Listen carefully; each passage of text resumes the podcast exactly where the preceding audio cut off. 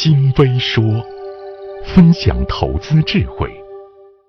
今天我们接着聊中高净值人群的安全防护问题。现在正逢春节，大家在享受愉快假期的同时，千万不可忽视人身财产的自我保护。上一期，我和著名国际安全风险管理专家尊安风险咨询公司的创始人史一史总做了交流，对经济下行周期中各种社会不稳定的因素进行了分析，重点讲了一下中产家庭面临的安全危险因素、解决办法以及女士和儿童的安全防护技能。今天我们继续和石总聊安全防护的话题，比如顶级富豪人群的安保是如何设计的。香港顶级富豪李嘉诚的安保官，以及中国人雇佣功夫保镖是否可以完成保护任务的话题。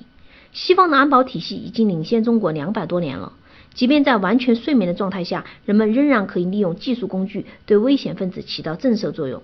从顶级安保的设计中，我们将得到很多可以借鉴的宝贵经验。发现投资机会，警示投资风险。想听完整或更多内容。关注微信“金微说”。